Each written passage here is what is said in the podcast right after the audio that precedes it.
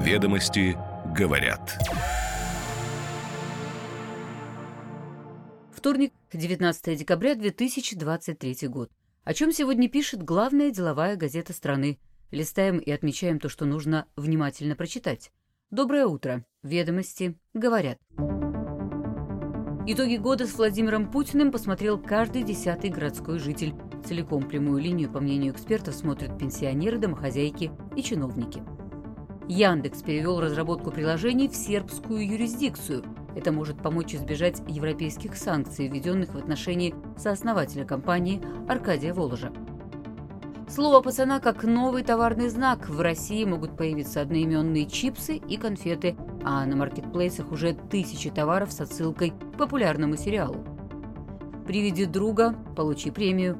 Бизнес перешел к нестандартным практикам закрытия дефицита кадров и заявляет о действенности рекомендательной системы. Сделки с недвижимостью на 33 миллиарда рублей. Рекордная статистика от закрытых паевых инвестиционных фондов – Прирост в инвестициях составил за год около 80%. Ведомости говорят.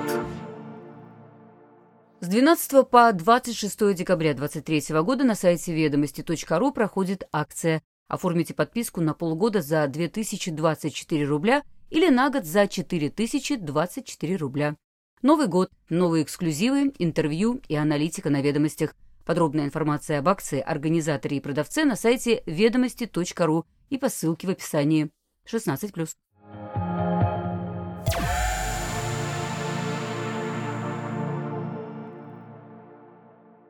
Итоги года с Владимиром Путиным 14 декабря в эфире шести телеканалов собрали у экранов 10,7% россиян старше 4 лет, проживающих в городах с населением более 100 тысяч человек. То есть трансляцию посмотрел каждый десятый. Таковы данные, предоставленные ведомостям исследовательской компании «Медиаскоп». Доля, то есть часть от тех, кто находился в этот момент у телевизоров, превысила 63%. Основной темой в этом году стала специальная военная операция, в том числе Путин призвал подумать над темой легализации ЧВК и объяснил, почему новая мобилизация пока не требуется. Кроме того, президент высказался по теме роста цен на яйца, об абортах и больших сроках за ненасильственные преступления – всего за 4 часа и 4 минуты Путин ответил на 67 вопросов. Пресс-конференция проходила в разгар рабочего дня, потому часть зрителей смотрела ее онлайн, отмечают эксперты. Полностью пенсионеры, домохозяйки, а также те, кто отправляет вопросы, чиновники и члены семей людей, заинтересованных в ответах. В целом же россиянам достаточно ознакомиться с содержанием частично из телесюжетов и текстовых сводок в интернете.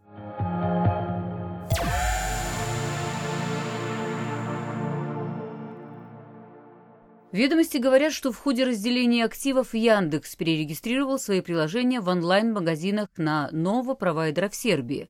С весны 2022 года и как минимум до конца октября 2023 провайдером значилось швейцарское юрлицо. По информации в карточке приложений, теперь загрузчиком сервисов выступают сербские юрлица, но авторские права принадлежат российскому ООО «Яндекс». Представитель Яндекса отказался уточнить, когда именно произошла смена провайдера и с чем она связана, сообщив лишь, что изменения в разных приложениях происходили постепенно в течение последнего полугодия. На сербских провайдеров приведены основные приложения в райтех-сегменте и сегменте электронной коммерции Яндекс Драйв, Яндекс Еда, Яндекс Гоу, Яндекс Маркет и другие. Основное сербское юрлицо Яндекс Технологии Белград. Как сообщали СМИ, первый офис в Белграде был открыт летом прошлого года, а в июне 23-го Яндекс уже официально подтвердил открытие и второго офиса в Сербии. Forbes тогда писал, что компания намерена превратить этот хаб в основной европейский офис. Ведомости говорят сегодня, как шла реструктуризация Яндекса и цитируют экспертов, которые считают, что перерегистрация флагманских приложений – это адаптация к бизнесу в условиях санкционного давления на Россию. Пусть ограничения напрямую не коснулись Яндекса, но затронули руководство компании, в частности, сооснователя Аркадия Воложа, который после этого покинул все посты. И все же, по мнению юристов, были риски, что санкции в отношении Воложа, который владел контрольным пакетом голосующих акций, распространятся и на бизнес. Разделение активов – способ эти риски снизить.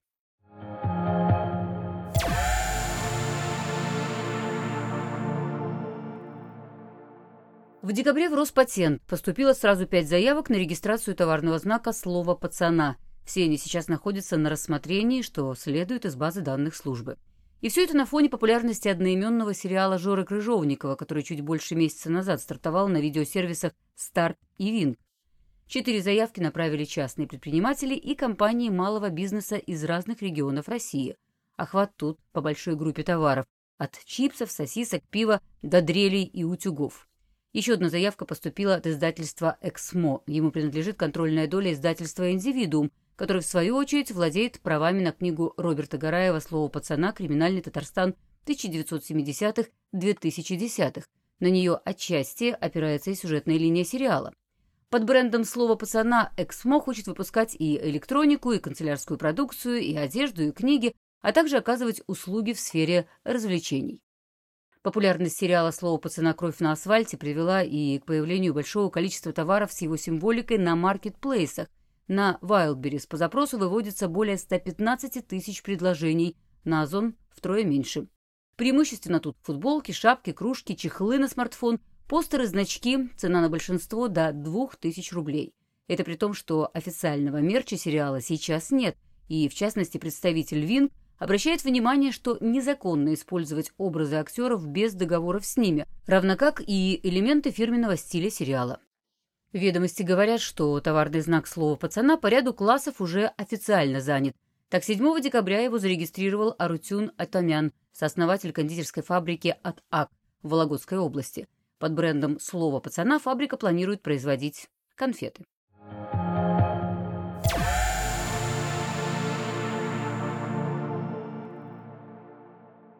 На фоне острого дефицита кадров крупный бизнес стал активнее прибегать к радикальным мерам привлечения новых сотрудников. В частности, некоторые компании освоили практику выплат собственным работникам денежных премий за помощь в этом деле. Ведомости говорят о запуске или существенном улучшении условий таких программ со ссылкой на ВК, Яндекс, Евраз, трубно-металлургическую компанию, Объединенную авиастроительную корпорацию, Фосагро, и это далеко не полный список. К примеру, одна из крупнейших нефтегазовых компаний распространила среди своего персонала анкету на участие в акции «Приведи друга». Предлагается пригласить внешнего специалиста на рабочую профессию и получить за это 25 тысяч рублей. Для сравнения, в Яндексе, если друг окажется востребованной специальности, за его трудоустройство дают от 2,5 тысяч до 17 тысяч рублей. Впрочем, новой практикой это не назовешь. В ряде компаний такие программы есть давно. Представитель Касперского рассказал, что у них это работает больше 10 лет и дает возможность дополнительно мотивировать сотрудников. В ТМК тоже есть опыт, и по итогам первого полугодия из рекомендованных в трудоустроенные перешли больше 70%. На страницах ведомости много и других интересных примеров. Компании признают действенность рекомендательной системы но эксперты готовы поспорить, это не панацея решения кадровой проблемы, особенно в случае узкоквалифицированных специалистов и профессионалов топ-уровня. И совсем плохо, когда за подобными акциями скрываются попытки компании переложить на сотрудников свои обязанности.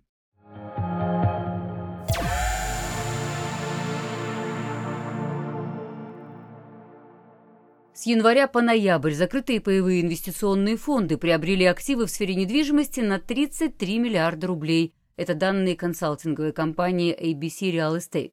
По ее подсчетам, это самый высокий показатель за всю историю наблюдений. Похожие цифры приводят и другие консультанты. По ряду оценок прирост в инвестициях по сравнению с прошлым годом составил 79%.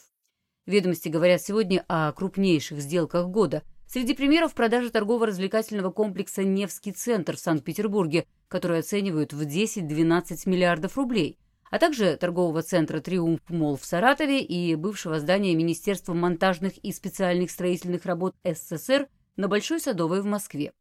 По данным IBC Real Estate, за 11 месяцев 43% всех инвестиций в недвижимость у закрытых фондов пришлись на торговые объекты, 33% на склады, 20% на офисы и 4% на жилье. Эксперты отмечают, что сделок по недвижимости с использованием закрытых фондов действительно становится все больше.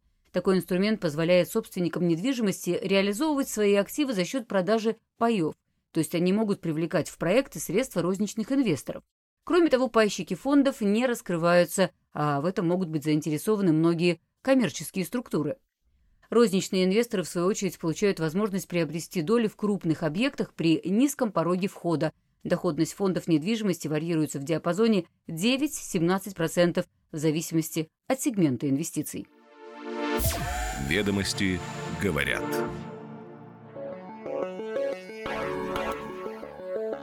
Каждое утро по будням «Ведомости» говорят. Краткий обзор публикаций главной деловой газеты страны. Следим за развитием событий и новыми трендами. До встречи завтра.